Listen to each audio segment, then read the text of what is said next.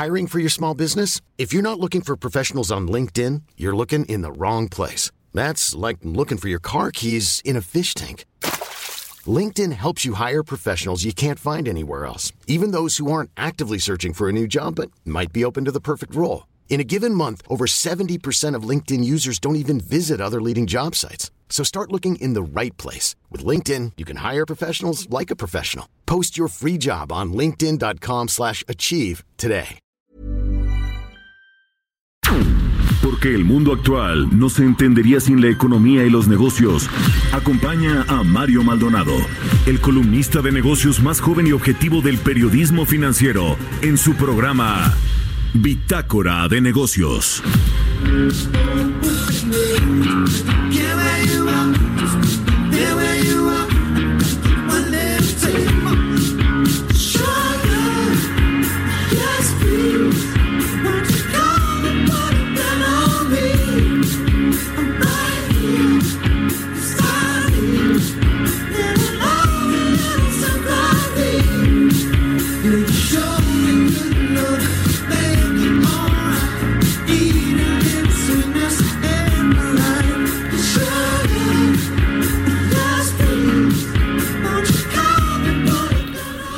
¿Qué tal? ¿Cómo están? Muy buenos días. Bienvenidos a Bitácora de Negocios. Yo soy Mario Maldonado y hoy es viernes, por fin viernes 7 de febrero del 2020. Estamos iniciando nuestro programa ahora con esta canción de Maroon 5 que se llama Sugar. Esta semana, recuerda, estuvimos poniendo las canciones de los artistas del medio tiempo que se presentaron en el medio tiempo del Super Bowl. Esta es de Maroon 5, se llama Sugar y eh, tuvo lugar en el Super Bowl 53 en el estadio Mercedes-Benz de Atlanta el año pasado. Así que saludo con mucho gusto a quienes nos escuchan aquí en la Ciudad de México, desde donde estamos transmitiendo en vivo por la 98.5 de FM. También a nuestros amigos de Guadalajara, quienes nos siguen allá por la 100.3, en Tampico por la 92.5, en Villahermosa, Tabasco por la 106.3, en Acapulco, Guerrero por la 92.1 y en el Estado de México por la 540 también ya en eh, Tijuana, Baja California, nos escuchan allá. Un saludo a todos nuestros amigos del norte del país, también a quienes nos siguen por la página heraldodemexico.com.mx, los invitamos a que nos eh, sigan por esta vía también, ahí está el streaming de lo que sucede en la cabina de El Heraldo Radio. Les cuento rápido que tenemos este viernes, fin eh, pues de semana que viene cargadito, también vamos a platicar con eh, Pía Taracena, asociada del Consejo Mexicano de Asuntos Internacionales, sobre el resultado de este juicio de impeachment a Donald Trump, que bueno, pues lo, eh, lo exoneraron, lo absolvieron el presidente de Estados Unidos y bueno, pues está más feliz que nunca. Yo creo que nunca eh, pues soñó estar tan alto en las encuestas y pues enfilado para una reelección allá en los Estados Unidos. Vamos a hablar también con Joel Virgen, él es economista en jefe para México y Colombia del el banco BNP Paribas sobre varios temas que tienen que ver con el peso, el tipo de cambio, pues una divisa emergente que se consolida y se fortalece frente al dólar. ¿Cuáles son los, las fortalezas? Vamos a hablar de eso con él, también con Roberto Aguilar que ya llegó aquí a la cabina de El Heraldo Radio. Platicaremos también con Enrique Díaz Infante, director del sector financiero y seguridad social del Centro de Estudios Espinosa Iglesias sobre este fallo polémico de la Suprema Corte de Justicia de la Nación con respecto al monto mínimo de las pensiones. Este tema que pues ha eh, tenido toda esta semana los titulares en varios medios de comunicación. Así que quédese con nosotros. Viene también Jimena Tolama, por supuesto, nuestra colaboradora de los viernes, editor en jefe del CIO.com, hablarnos de innovación y de tecnología. Así que quédese con nosotros en Bitácora de Negocios y le presento mientras tanto el resumen de las noticias más importantes para arrancar este viernes 7 de febrero.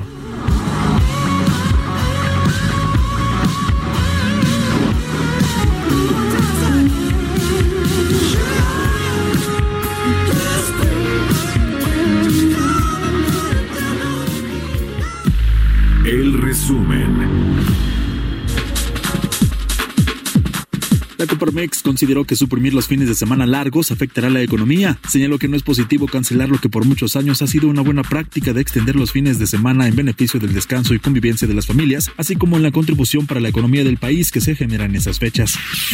El subsecretario de Hacienda Gabriel Giorgio afirmó que la propuesta presidencial de eliminar los puentes en días festivos es una iniciativa que se puede analizar todavía por su impacto en el sector turístico. Nosotros desde el lado de Hacienda todavía no hemos recibido más tampoco información sobre exactamente qué significa la, eliminación de los días, si bien hay, digamos, fines largos que podrían eh, promover consumo, sobre todo del lado del turismo, eh, habría que ver exactamente cómo lo van a, cómo lo van a implementar. Este, no necesariamente está en el lado de Hacienda, pero lo vamos a analizar para ver el, para ver el impacto y tratar de minimizar. También el subsecretario defendió la meta propuesta de alcanzar un crecimiento económico de 2% en este año. La estimación puntual que traemos es 2. Un poco el reto está en la implementación del, paquete de infraestructura que se anunció con el sector privado. Eh, también está el reto del lado del gobierno que tenemos que destrabar todas las autorizaciones relacionadas con este proceso de infraestructura. Pero precisamente estamos arrancando el año y vamos a estar de, manera muy puntual dándole seguimiento al paquete de infraestructura y esto es lo que nos va a permitir tener un margen de maniobra para alcanzar la meta. Bank of America se sumó a las instituciones financieras que ajustaron su pronóstico de crecimiento para México al recortarlo a 0.5% para este 2020. El Centro de Estudios Económicos del Sector Privado propuso 10 acciones para reactivar el crecimiento económico, pero advirtió que antes el gobierno deberá fortalecer y garantizar el Estado de Derecho a fin de generar un ambiente propicio para el trabajo y la inversión.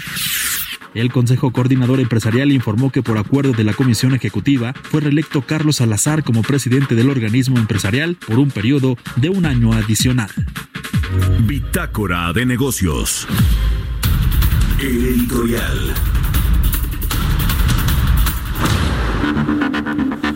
Bueno, pues Gabriel Llorio, el subsecretario de Hacienda, con quien hemos platicado, por cierto, aquí en Bitácora de Negocios, eh, escuchamos ya los audios de eh, una entrevista que le dio a medios de comunicación al término de un evento ayer por la tarde. Eh, no, no, escuchamos en el audio una declaración que me parece muy interesante con respecto al crecimiento económico de México. Dice Gabriel Llorio que la Secretaría de Hacienda se mantiene en este promedio de 2% para el 2020, que bueno, pues prácticamente ningún economista, ningún banco de inversión, ni organismo internacional, pues ya nos tiene en ese nivel. Ellos dicen que se mantiene, pero hace un cálculo interesante y habla de los empresarios. Dice Gabriel Llorio que eh, si bien las, eh, digamos, el consenso de los analistas está entre 1 y 1.3% de crecimiento económico para México este 2020, el otro 5%, un 0.5%, dice va a venir de la inversión de los empresarios que se comprometieron a eh, pues fondear financiar estos proyectos de infraestructura. Se acuerda que en noviembre pasado se anunció este acuerdo de inversión en infraestructura por 860 mil millones de pesos, más de 140 proyectos. Y bueno, en los próximos días se va a anunciar eh, otro eh, proyecto de inversión importante en el sector energético que requería la iniciativa privada. Pero dice Gabriel Llorio, con este 1, 1.3% y el 0.5% del PIB que van a aportar los empresarios con estas inversiones en infraestructura, estaremos llegando a una tasa de crecimiento cercana al 1.8%, pues ya más cercana al 2% que tiene promediado Hacienda. Lo que me llama la atención es que ya desde ya Gabriel Llorio le está eh, dejando buena chamba de la parte del crecimiento a la iniciativa privada, a los empresarios. Dice, vamos a estar monitoreando muy puntualmente que se cumplan estas inversiones. Es decir, que se acuerda que el presidente pues siempre tiene a alguien a quien echarle la culpa si no le salen bien las cosas en su gobierno. Me parece que esta declaración de Gabriel Llorio pues ya nos adelanta que si crecemos 1% o menos, como dice el Bank of America, 0.5% este 2020, pues parte de la culpa o buena parte de la culpa van a ser los empresarios porque pues pues ellos se comprometieron a invertir y si no invierten, pues no crece el país y, bueno, pues ahí ya le, le puso el gato al cascabel, como dicen Gabriel Llorio, si no crecemos 2%, es porque los empresarios no hicieron su parte, no invirtieron lo que se comprometieron a invertir. Bueno, ojalá que ese discurso no lo tome el presidente, así como porque Gabriel Lloro tampoco lo dijo explícitamente, pero sí me parece que da a entender un poco eso. Así que, pues ahí se lo dejo, usted tiene la mejor opinión. Como siempre, son las 6 de la mañana con 10 minutos. Estamos en Bitácora de Negocios en El Heraldo Radio y yo soy Mario Maldonado. Mercados bursátiles. Roberto Aguilar ya llegó a la cabina del Heraldo Radio también. Mi querido Robert, muy buenos días, feliz viernes. ¿Qué tal, Mario? ¿Cómo estás? Muy buenos días. Pues fíjate que se eleva a 636 el número de decesos por el coronavirus, mientras que los infectados alcanzaron ya una cifra de 31.161 casos. Un dato, un dato que se dice poco eh, y que creo que vale la pena mencionarlo es que hay 1.540 personas que en China que ya recibieron el alta médica de los hospitales tras haberse recuperado justamente del coronavirus. O sea, también este es un dato que creo que en este contexto vale la pena.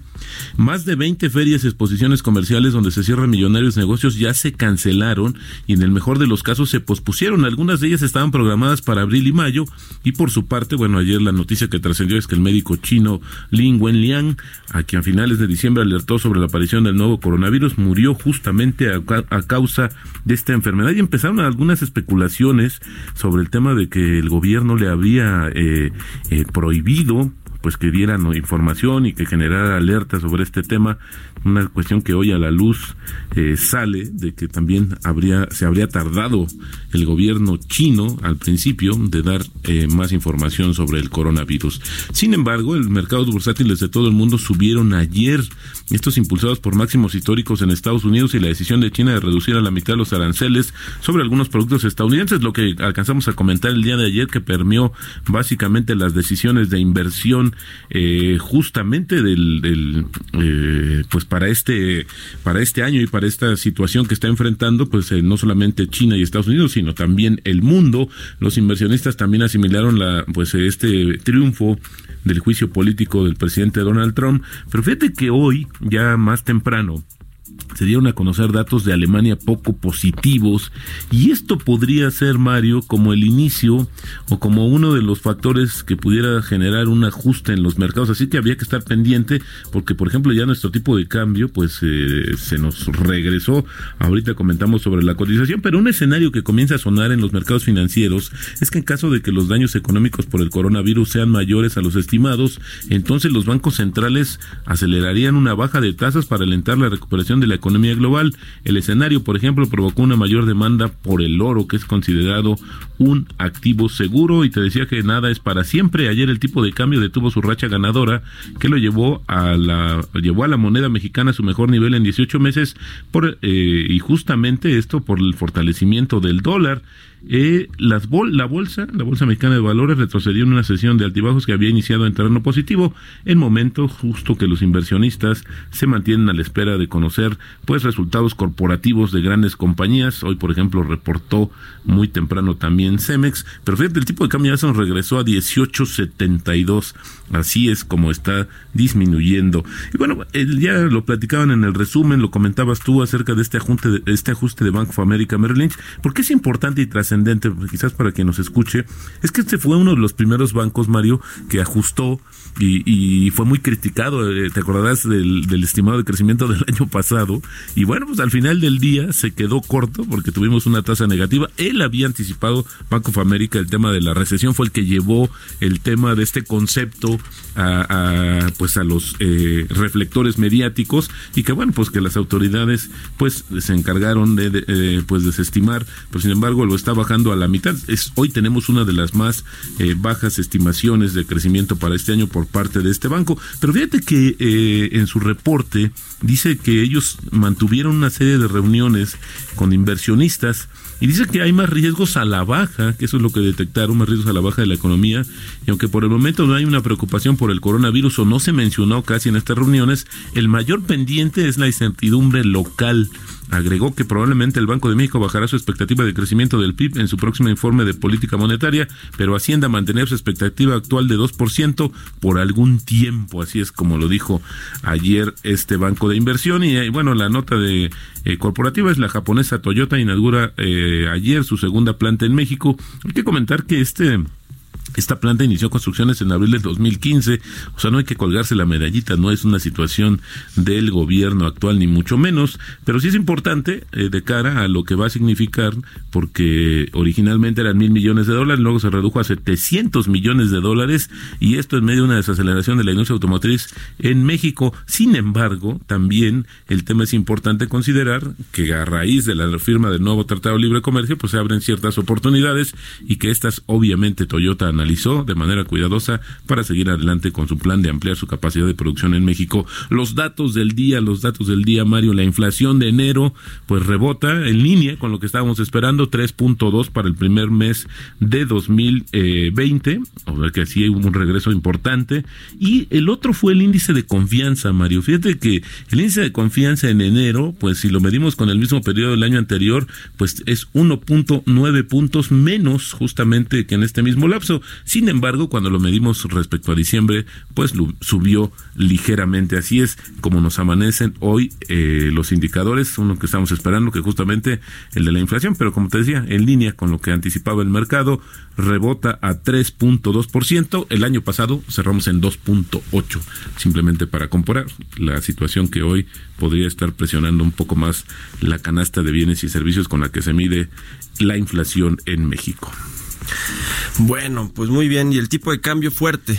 1872, fíjate que sí se nos regresó un poco, pero creo que es importante comentarlo acerca de, creo que más tarde vas a platicar también eh, con los especialistas, pero esto, de, aunque haya sido este rebote, pues estamos viendo niveles debajo de los 19 pesos, que creo que para lo que está, como está hoy el mundo en términos de estas preocupaciones, hoy eh, es el coronavirus, pero se le suma el dato de la desaceleración económica o la falta de recuperación más bien en, eh, en Europa, básicamente por la economía más importante de ese continente, que es Alemania, y el resto de las implicaciones que podría tener la contingencia eh, en materia de salud. Se han hecho estimaciones justamente ayer veía que Credit Suisse está bajando prácticamente a la mitad el estimado de crecimiento de la economía china para el primer trimestre del año, es decir, hablar de un nivel de entre 5.8 y 6% a una tasa de 3%, y eso que todavía no hay una estimación o datos más claros de lo que podría ser la afectación del coronavirus en esta economía. Y ayer también China,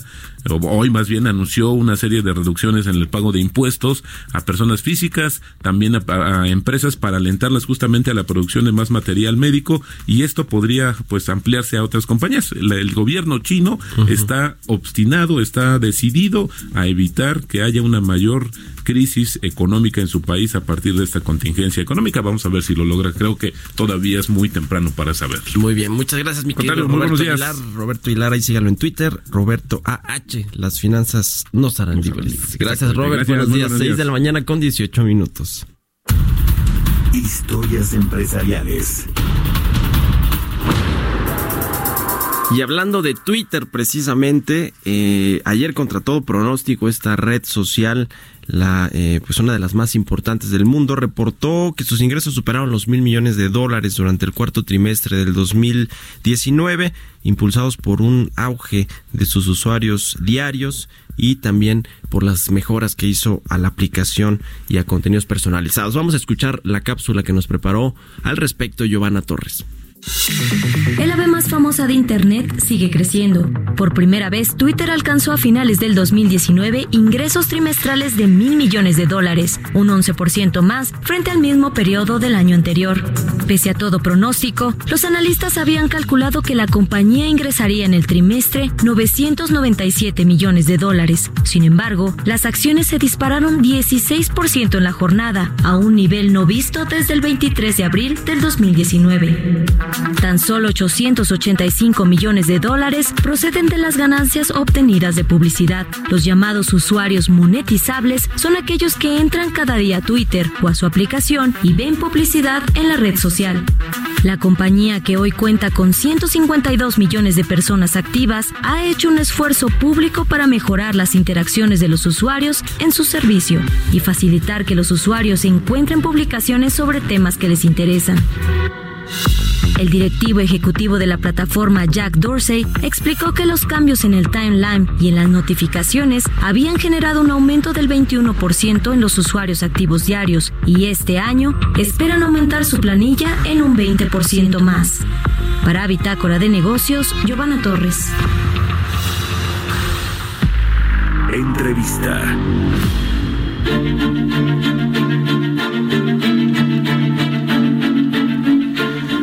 Bueno, pues vamos a platicar ahora con Pía Taracena, ella es asociada del Consejo Mexicano de Asuntos Internacionales sobre este resultado del juicio político o del juicio de impeachment a Donald Trump. Finalmente salió exonerado el presidente de los Estados Unidos de estas acusaciones que se le eh, hacían y que bueno, pues inició por eh, Nancy Pelosi con quien pues tuvo ahí eh, algunas eh, escaramuzas, ha tenido, bueno, varios encuentros, varios episodios de ese tipo, pero bueno, ahora recientemente en este discurso que hizo Donald Trump en el, en el Congreso, pues hubo ahí unos eh, pues dislates ahí del presidente Donald Trump y también de la propia Nancy Pelosi. Bueno, saludo con gusto a Pia Taracena. ¿Cómo estás, querida Pia? Muy buenos días. Hola, buenos días, saludos a todos por ahí en la tele y en el radio y en todo. Gracias. Oye, a ver, cuéntanos qué, qué opinión tienes después de este resultado del juicio de impeachment y los discursos que ha dado Donald Trump, tanto el que dio ahí en el Congreso de los Estados Unidos, también como el que dio en la Casa Blanca, que fue recibido ahí con una ovación y pues acusó, dijo que Nancy Pelosi era una persona horrible y, cosas por el estilo, ¿no? Y que había cometido errores él sí, pero no este por el que se le acusa el tema de Ucrania, por el que le iniciaron este juicio político. Cuéntanos, Pía. Bueno, yo creo que lo más importante es pensar o ver que a pesar de que lo exoneraron los senadores, que son del Partido Republicano al que Trump pertenece y es el líder, no quiere decir que lo que haya hecho no estuvo mal.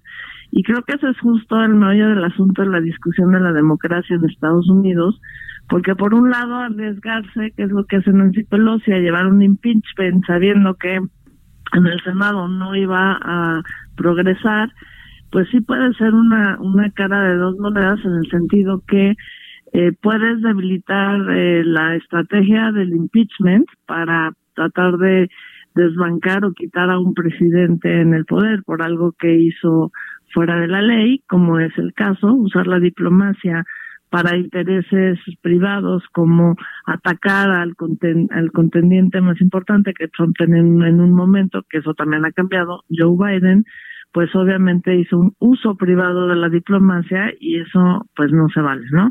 Y entonces la jugada de Pelosi fue muy riesgosa y eso pues obviamente puede pasar a la historia como también un detrimento de eh, del uso del impeachment a pesar de que lo que hace Trump pues sí estuvo mal. Entonces, eh, eso llevó a las tensiones muy fuertes, obviamente, entre Pelosi y Trump. Yo realmente creo que lo que hace ella al darle la mano, sabiendo y conociendo a Trump, que lo más seguro es que no se lo diera, lo hace a propósito para mandar un mensaje, sobre todo a la base demócrata y a la base a los indecisos, a los votantes indecisos, para demostrar una vez más pues lo vil y lo grosero que puede llegar a ser Donald Trump. Entonces todo es un juego como de símbolos en un contexto electoral muy complicado para los demócratas.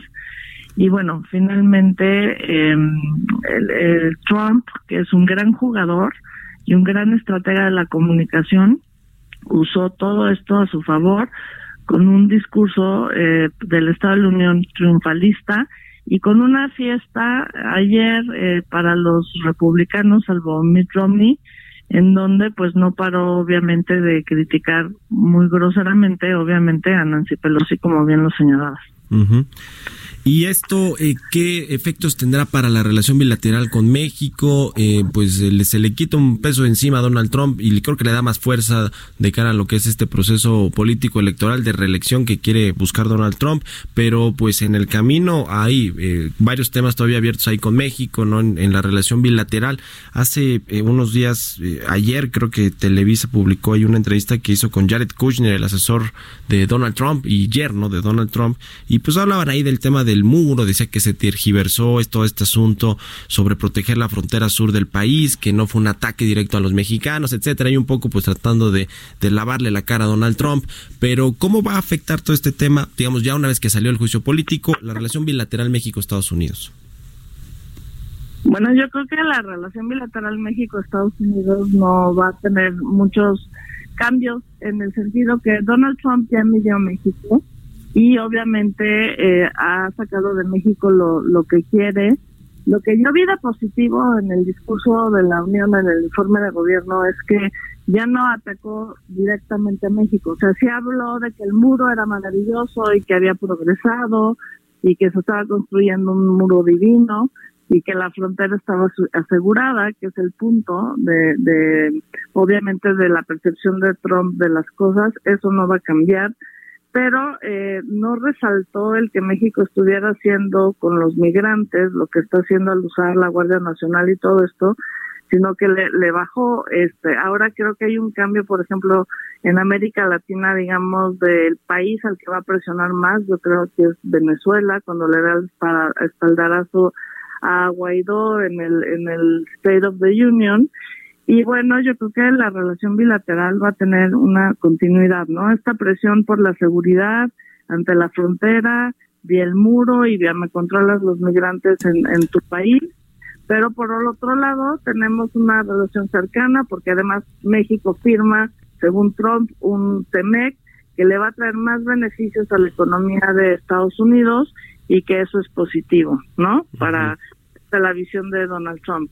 Entonces, como lo más seguro es que se reelija Donald Trump, porque además es lo normal, se supone que los presidentes se reeligen, salvo George Bush padre que no lo logró, pero digamos lo, lo normal es que se reelija. Yo creo que, que va a haber una tendencia en ese sentido hacia México, en, en una forma de, de presionar y luego como aflojar la presión dependiendo de la respuesta de México, pero Trump está volteando está volteando la cara a otros problemas, por ejemplo, en la región como Venezuela, y pues yo diría que, bueno, el problema, o al menos así lo pintó en el State of the Union, eh, este país víctima puede ser Venezuela, lo veremos ahora en, la campaña. Venezuela, pues sí. Eh, en la campaña, pero bueno, yo no siento que que México vaya a seguir siendo un foco de tensión tan fuerte como lo fue hace cuatro años. Pues esperemos. Bueno, y esto sumado que Bernie Sanders ya dijo que si llega a ser presidente va a renegociar de nueva cuenta el TME, que ahora ya no sabemos qué nos conviene más en materia comercial, al menos en lo que tiene que ver con la relación comercial. Oye, nos tenemos que ir al corte. Te agradezco mucho, Pia Taracena, asociada pues de Comexi, que nos hayas tomado la llamada. Muchísimas gracias a sus órdenes porque esto viene para largo, está muy bueno el año electoral. Seguiremos platicando ¿Eh? aquí si nos permites. Pía, muchas gracias. Claro que buenos días. muchísimas gracias, buenos días. Seis de la mañana con 28 minutos, vamos a hacer una pausa. Estamos en Bitácora de Negocios por El Heraldo Radio. Continuamos en un momento con la información más relevante del mundo financiero en Bitácora de Negocios con Mario Maldonado. Regresamos. Estamos de vuelta en Bitácora de Negocios con Mario Maldonado. Innovación. Ya estamos de regreso en Bitácora de Negocios y ya está aquí en la cabina de El Heraldo Radio la colaboradora más esperada de los viernes y, y probablemente de la semana, Jimena Tolama. ¿Cómo, estás? Editora en jefe del CIO.com. ¿Cómo estás, Jimena? Buenos días. Muy bien, ¿y tú? ¿Qué tal, Mario? Oye, Todo bien, gracias. Pues fíjate que tenemos que hablar del apetito de las grandes empresas de tecnología, mejor conocidas como Big Tech en inglés, ¿no? Por incursionar a territorio hasta ahora sagrado y meramente de la banca. Cada vez más bancos, sobre todo en Estados Unidos, están viendo hacia dónde va el dinero y el crecimiento del negocio de servicios financieros. Y eso es precisamente con estas empresas que ya empiezan a competirles con sus propios productos. Está el caso de Google, de Facebook, de Apple, de Amazon. Esta semana, Goldman Sachs, uno de los bancos de inversión más grandes del mundo, y que por cierto tiene un personaje muy particular al frente, que es David Solomon, porque... Eh, es DJ. Es DJ, banquero de día y DJ en sus ratos libres Sí, qué cosa, muy bien. A ver si cerramos con una de sus. Hay que buscarla. Se llama D-Soul. D-Soul, ahí para que lo busquen. este, y de hecho creo que amenizó ahí una, una de las fiestas, after parties del Super Bowl. Pero bueno, regresando al tema, eh, está a punto de cerrar un trato con Amazon para prestar dinero a los pequeños y medianos negocios. ¿Qué quiero decir con todo esto? De no ponerse las pilas, los clientes, este, estas Big Tech se van a quedar con sus clientes. Imagínate que hay una encuesta de Bain que dice que los usuarios de Amazon preferirían más abrir una cuenta bancaria con Amazon que con un banco. Ya con eso te digo todo. Entonces, en la cápsula repasamos un poco qué están haciendo estas empresas y por qué les pueden comer el mandado muy rápido si no se ponen las pilas o bien se le unen al enemigo. A ver, vamos a escucharla. El modelo bancario tradicional sigue encaminado a ser cosa del pasado a medida que la industria fintech, pero también las grandes empresas de tecnología, redefinen lo que significa ser una institución financiera. Google inició pláticas con cooperativas de crédito y bancos como Citigroup para ofrecer cuentas a sus usuarios. Facebook, mientras tanto, intenta seguir adelante con Libra, su divisa digital, pese a las dudas de sus principales socios, como Mastercard. En Asia, Baidu, Tencent y Alibaba presentan innovaciones en servicios financieros. Apple no es la excepción. Se alió con Goldman Sachs para lanzar su primera tarjeta de crédito. Y es justamente este banco, a cargo de David Solomon, el que vuelve a dar otro paso estratégico para acelerar su ritmo de transformación. Ahora que Amazon busca fortalecer su división de préstamos a pequeños y medianos negocios en Estados Unidos. Los números lo dicen todo. Tiene 310 millones de cuentas activas en 12 mercados y gracias a la enorme y leal base de clientes de Amazon, la empresa de Jeff Bezos se convierte en una seria amenaza para cualquier banco e incluso, si quisiera, podría convertirse en el tercer banco más grande de ese país. Sus servicios bancarios podrían alcanzar a más de 70 millones de consumidores en cinco años, compitiendo al tú por tú con Wells Fargo. De ahí el gran interés de Goldman Sachs, que entra en el universo del 26% de las instituciones financieras que ya se están asociando con uno o más gigantes tecnológicos, o que piensan hacerlo en los próximos 12 meses. La fortaleza en este tipo de asociaciones está en los clientes, las figuras jurídicas y lo más importante, las bases de datos. La reputación también se convierte en un factor fundamental. El 65% de los clientes Prime de Amazon, por ejemplo, preferirían abrir una cuenta bancaria con la compañía que con algún banco. Así es como las Big Tech poco a poco se apoderan de esa respuesta a cómo sería la banca del futuro, aunque sin duda quizá todavía hay tiempo para que los titanes bancarios de Wall Street no se duerman ante estos nuevos competidores. Para Bitácora de Negocios, Jimena Tolama. Bitácora de Negocios. Pues bueno, qué cosa. Las nuevas generaciones, quizá, como dices, Jime, tienen más confianza a estas aplicaciones que utilizan todos los días, ¿no? O a estas eh, plataformas como Google, como Amazon, o estos retailers online eh, que con un banco tradicional, ¿no? En este caso de Estados Unidos los bancos de inversión, pero bueno, sucede acá en México esta convergencia de la tecnología con los eh, sistemas bancarios tradicionales o la banca tradicional pues se pone interesante y si no se ponen vivos los banqueros tradicionales pues se los van a comer las tecnológicas eh, que bueno pues los consumidores eh, es lo que están prefiriendo, ¿no? Sí, es, es obvio que ahorita se está viendo mucho más en Estados Unidos porque de ahí pertenecen estas grandes empresas, ¿no? Y es un círculo virtuoso, es una señal de que los gigantes tecnológicos buscan impulsar a sus negocios a través de los servicios financieros, pero muy importante, sin la carga y el gasto que representa convertirse en un banco regulado. Entonces, estos acuerdos, por otro lado, también pueden ayudar a compañías como Goldman a aumentar sus libros de préstamos y llegar a más consumidores y empresas. O sea, sí es un win-win al tiempo que hay una grandes empresas de tecnología como Amazon a ofrecer financiamiento a través de sus plataformas. Esto eh, también este, sí, sí les ayuda a mantener y vender sus productos, o sea, mantener a los usuarios cautivos, ¿no? Como diría, sí se hace una especie de, monopolio, pero vaya, este, todos, todos se benefician de esto. El caso de Goldman Sachs es particular porque es un socio muy lógico en este sentido. Tiene 151 años de existencia.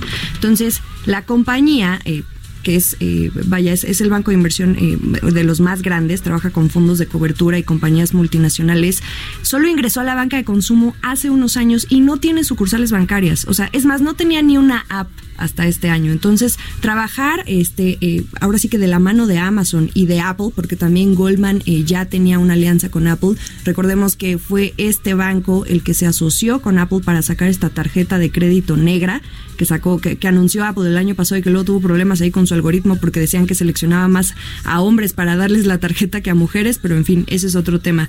Eh, ahora, eh, la otra ventaja es que estas entidades eh, financieras, además de que se alían con empresas que conocen perfectamente bien la digitalización, sus plataformas, etcétera, está el tema de los datos. O sea, por un lado obtienen licencias para operar como entidades de pago, pero también conocen muy bien, o sea, es, es una forma, es una estrategia de conocer aún más a los clientes y consumidores. Tú dirás, híjole, pues es una apuesta bastante arriesgada ahorita que justamente las Big Tech están bajo escrutinio público porque pues están eh, eh, viendo qué tanto se están metiendo, qué tanto no a, esta cuestión de, de, los datos. Pero vaya, al fin y al cabo se trata de conocer más al cliente para ofrecerle mejor este, mejores servicios, ¿no? Bueno, pues ahí está el tema. Muchas gracias, Jimena Tolama. Ya estamos escuchando ahora sí a, David Salomon. Eh, D-Sol se llama, ¿verdad? D-Sol, sí. D-Sol. Bueno, ahí está. Esta, ¿Qué tal, eh? esta es una mezcla de, de, el eh, CEO y chairman de Goldman Sachs. Bueno, muchas gracias, Jimena. Danos tus redes sociales. ¿Cuál es tu Twitter? ¿Dónde te pueden seguir eh, pues todos tus comentarios o la página del CIO, e etcétera. Claro, me pueden seguir en Twitter, arroba Jimena Tolama, y eh, todas estas eh, noticias las pueden encontrar también en nuestro portal que es el CIO.com. Bueno, muy bien, pues muchas gracias, Jime. Buen fin de semana. Buen fin de semana. 6 de la mañana con 39 minutos.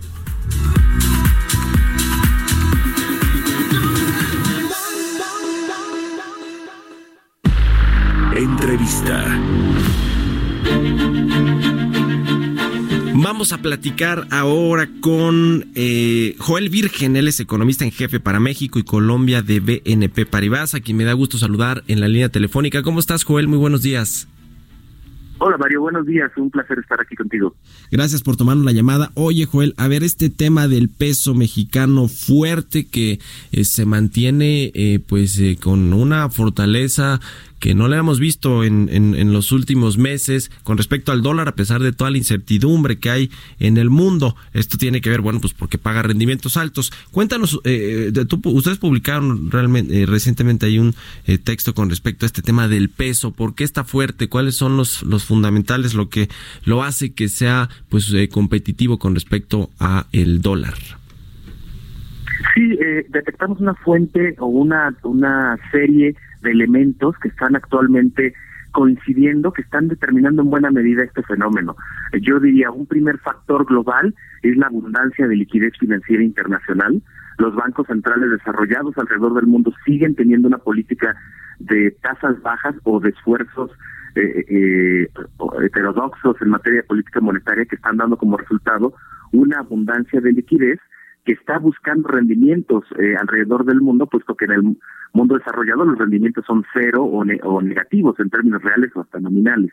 Eso yo creo que es una primera condición importante, una búsqueda de rendimientos de una liquidez excesiva a nivel global. Eh, por otro lado tenemos pues todo el abanico de posibilidades de un portafolio diversificado en el mundo emergente que evidentemente claro que toman en cuenta los riesgos, claro que toman en cuenta los factores locales de cada uno de esos mercados emergentes, pero también predomina justamente el nivel de rendimiento. Y aquí es donde México destaca con el, el segundo rendimiento más alto en términos nominales, después de Turquía, y el rendimiento en términos reales más alto del mundo emergente. Eh, eh, ahí es un, es un atractivo muy, muy importante, que está determinado por una política monetaria por parte del Banco de México que comenzó en una tasa relativamente alta y ha sido mucho más gradual que otros bancos centrales que también han recortado su tasa.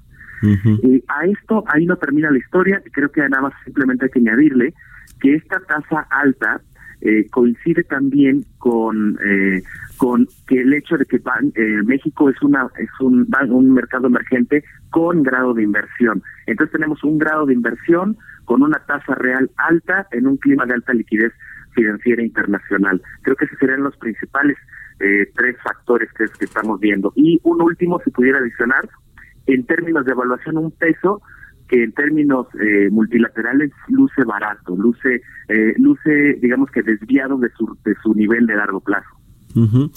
Eh, se prevé que la, eh, el, Banco de México, la Junta de Gobierno siga reduciendo la tasa de interés, la tasa de referencia, eh, más o menos un, unos 75 puntos base durante el 2020. Ese es más o menos el consenso de los analistas, que la dejen 6.5% al finalizar el año.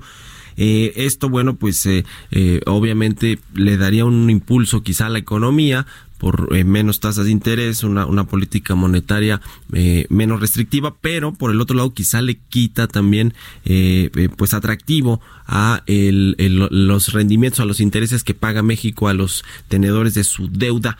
¿Qué, opinas tú? Eh, digamos, el diferencial todavía sigue siendo muy grande con respecto a los Estados Unidos como para aguantar esta, esta baja de 75 puntos base en la tasa de interés y sigue siendo la moneda mexicana o México pues muy atractivo para los inversionistas o si ves un, cierto eh, riesgo de que se vuelva menos atractivo con esta política monetaria de Banco de México? Esa es precisamente la pregunta clave que creo yo se están haciendo hasta el 5 de mayo en Banco de México. Creo que también está detrás de la estrategia de ser muy cautelosos y muy gradualistas en cómo están recortando la tasa de interés, muy gradual. Creo que está al centro de su preocupación justamente esto, justamente no solo la inflación, no solo el crecimiento, sino la estabilidad de los eh, flujos eh, de inversión a, a, portafolio o a capital. Creo que yo, tomando en cuenta los niveles de tasa de interés real alrededor del mundo, creo que en un 6.50 todavía sería competitivo. Estaríamos hablando de una tasa real de entre 2 y 3%, cuando otros pares eh, regionales, por ejemplo, voy a citar a Brasil, tiene ahora tasa real negativa, o Colombia una tasa real de menor al 1%. Eh, mi impresión es que todavía se conservarían buena parte de este atractivo. De hecho, nosotros anticipamos que la tasa terminal o última que alcanzará Banco de México este año será 6% nominal. Pues ahí está, ahí está el, tema. Pues eh, te agradezco mucho, eh, Joel Virgen, economista en jefe para México y Colombia de BNP Paribas, que nos hayas ayudado pues a entender un poco de esta fortaleza del peso a pesar de que, bueno, pues eh, eh, como que las proyecciones económicas y algunos otros indicadores importantes no van muy bien, la confianza empresarial, la confianza eh, del consumidor, pero bueno, pues al menos en este tema del peso, que es uno de los indicadores, por cierto, que el presidente López Obrador utiliza siempre para decir que la economía está estable y que está bien, pues es importante saber qué hay detrás de este, de este fortalecimiento de la moneda. Gracias de nueva cuenta, Joel Virgen, por habernos tomado la llamada aquí en Bitácora de Negocios. Al contrario, muy buen día. Buenos días para ti también, 6 de la mañana con 45 minutos. Mario Maldonado en Bitácora de Negocios.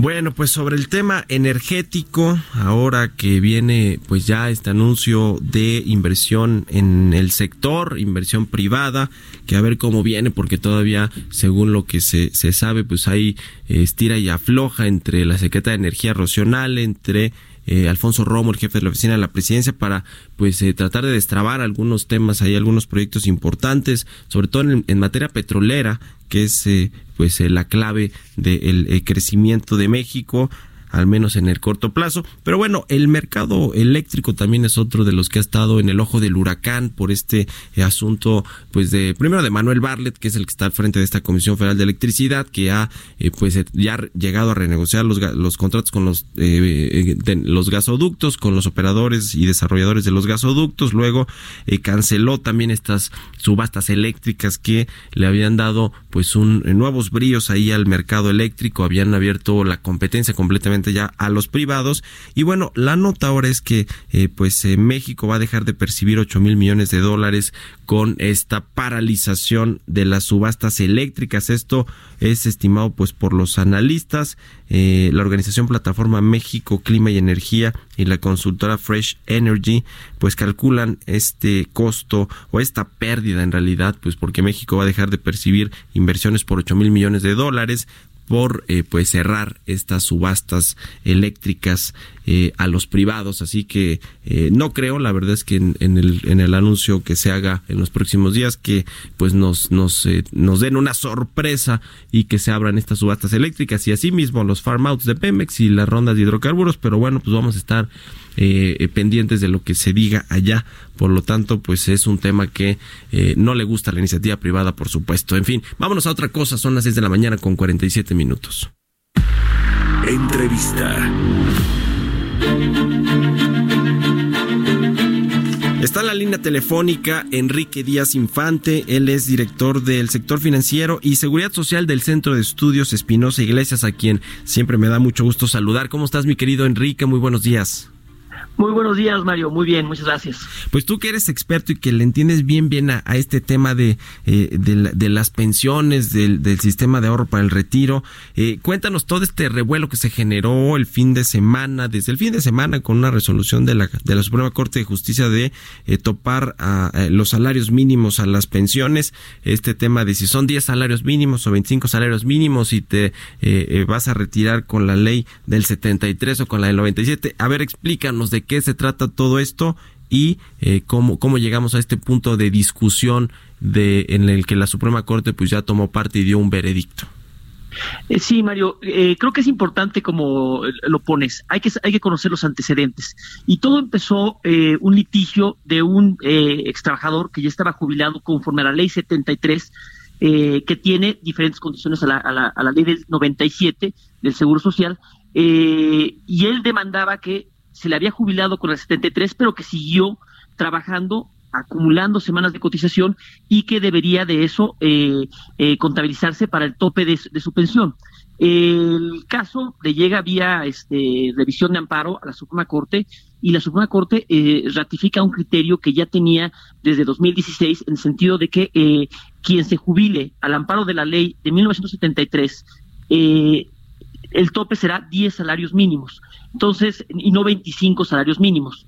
Eh, esto fue lo que creó gran revuelo porque pues, somos una sociedad que se está eh, envejeciendo aceleradamente. Mucha, muchas personas ya están haciendo cálculos de lo que va a ser su pensión y eh, esperaban o esperan que sea de 25 salarios mínimos y no de 10 salarios mínimos. Aquí aclarando que llama la atención que estemos hablando de salarios mínimos y no de, de UMAS, que son las, las unidades de, este, de, medida que se habían establecido para desindexar este, eh, los salarios mínimos de lo de la inflación y que no tengan un, impacto. Entonces ya se había dicho, pues no vamos a estar este, tomando aumentos ni nada con base en salarios mínimos, sino en UMAS, pero bueno, aquí sí se calcula con, con salarios mínimos y ese es el origen de la, de la, de la controversia.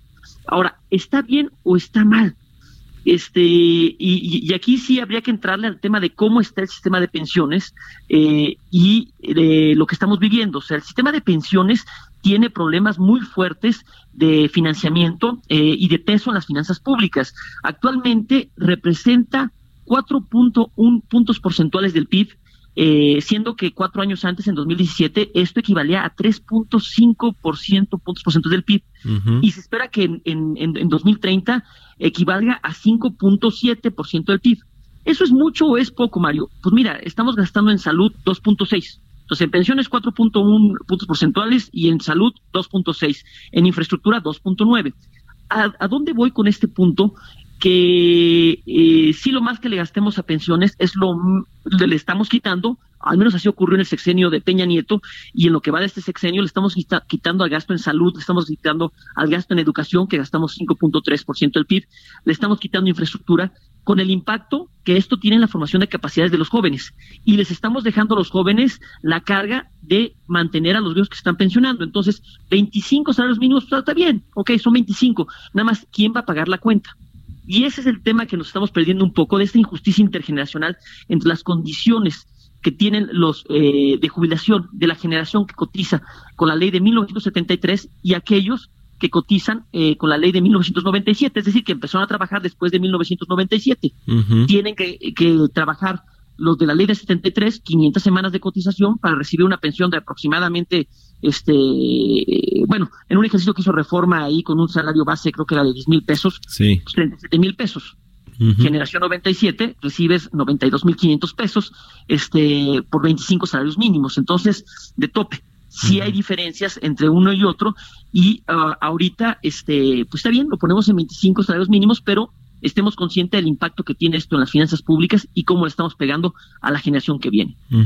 Ahora, este criterio de la Suprema Corte de Justicia de topar los 10 salarios mínimos, si bien entiendo, es para eh, las, em, eh, digamos, las personas que tienen algún litigio eh, de, digamos, de esta llamada generación de la transición, que si no mal recuerdo son cerca de 20 millones de personas, pero pero no las las otras. Es decir el resto puede elegir entre entre una u otra opción y no tienen no tendrá ningún problema no digo además ya eh, pues como causó tanto revuelo salió el director del IMSS Robledo a decir a ver no aquí no no vamos a aplicar es un criterio de la corte que aplica para quienes tienen ahí un, tema eh, puntual no o sea un, litigio. Eh, está, estamos en lo correcto, es decir, para que la gente, porque pronto la gente, toda la gente se preocupa, ¿no? dice, bueno, a ver, ahora qué me van a, me voy a pensionar con este tope de 10 salarios mínimos o qué va a pasar. Eh, qué bueno que lo dices, este Mario, porque eh, ¿a quién le aplica esto? Y, en eso ha sido muy claro tanto la Suprema Corte de Justicia como, como el IMSS. Y esto solo, solo aplica a los que eh, están en un litigio y demandan al IMSS una mayor pensión. ¿Por qué? Porque esta resolución deviene de, de, un, de un amparo, de un litigio. El, el, poder judicial no es el poder legislativo. El poder legislativo hace leyes aplicables de, carácter general, es decir, a toda la población. En los litigios, la Suprema Corte resuelve para eh, atender eh, una controversia entre dos partes y aplica la resolución a esas dos partes.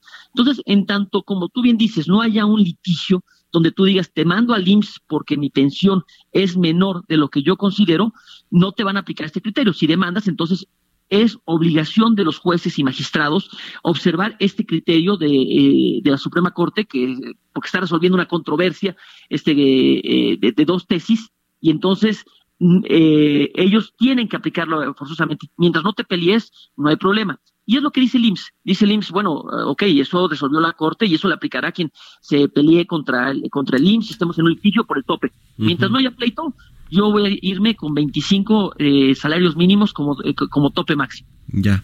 Bueno, pues ahí está el tema. Muchas gracias, mi querido Enrique Díaz Infante, eh, director del Centro del Sector Financiero y de Seguridad Social del Centro de Estudios Espinosa Iglesias. Muchas gracias, como siempre, por tomarnos la llamada. Gracias a ti, a tus órdenes. Muy buenos días para ti, muy buenos días para usted también. Con esto ya llegamos casi al final de Bitácora de Negocios. Son las 6 de la mañana con 55 minutos. Nos despedimos. Jimena Tolama, eh, me están pidiendo aquí tu Instagram en, en las redes sociales. ¿Cómo? que por qué no, que por qué nada más el Twitter, que ¿Qué, qué, qué, pasa? ¿Por qué lo tienes cerrado tu Instagram? Está cerrado. Oh, está cerrado todavía, pero como tú dices, cuando, cuando tengas la estrategia tú también para abrirlo, ya lo anunciamos, lo con todo y cartel. Mi Instagram es como el de Twitter, es arroba Mario Mal, y pueden seguirme en Twitter también, este posteo todo, todo mi día y lo que tiene que ver con las cosas de las que hablamos aquí, pero en Instagram pues es así igual, igual, arroba Mario Mal. El tuyo es arroba, Jimena Tolama también. Arroba Jimena Top, con doble P al ah, final. ahí está, ya lo dio por fin. Bueno, pues muchas gracias, Jime. Buen fin de semana, buen viernes. Y con esto llegamos al final. Ya lo dejamos con Sergio Sarmiento y Guadalupe Juárez en El Heraldo Radio. Nosotros nos escuchamos el próximo lunes en punto de las 6 de la mañana. Muy buenos días y muy buen fin de semana.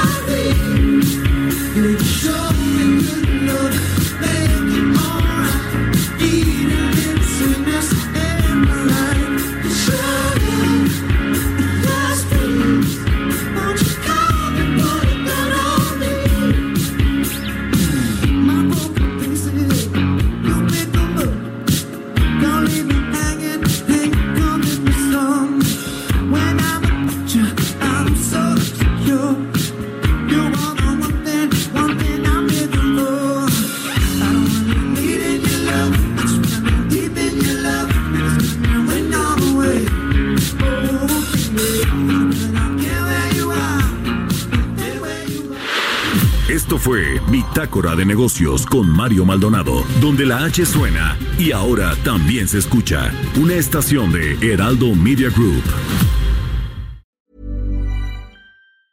Ever catch yourself eating the same flavorless dinner three days in a row? Dreaming of something better? Well, HelloFresh is your guilt-free dream come true, baby. It's me, Kiki Palmer. Let's wake up those taste buds with hot, juicy pecan-crusted chicken or garlic butter shrimp scampi. Mm. Hello Fresh. Stop dreaming of all the delicious possibilities and dig in at HelloFresh.com. Let's get this dinner party started.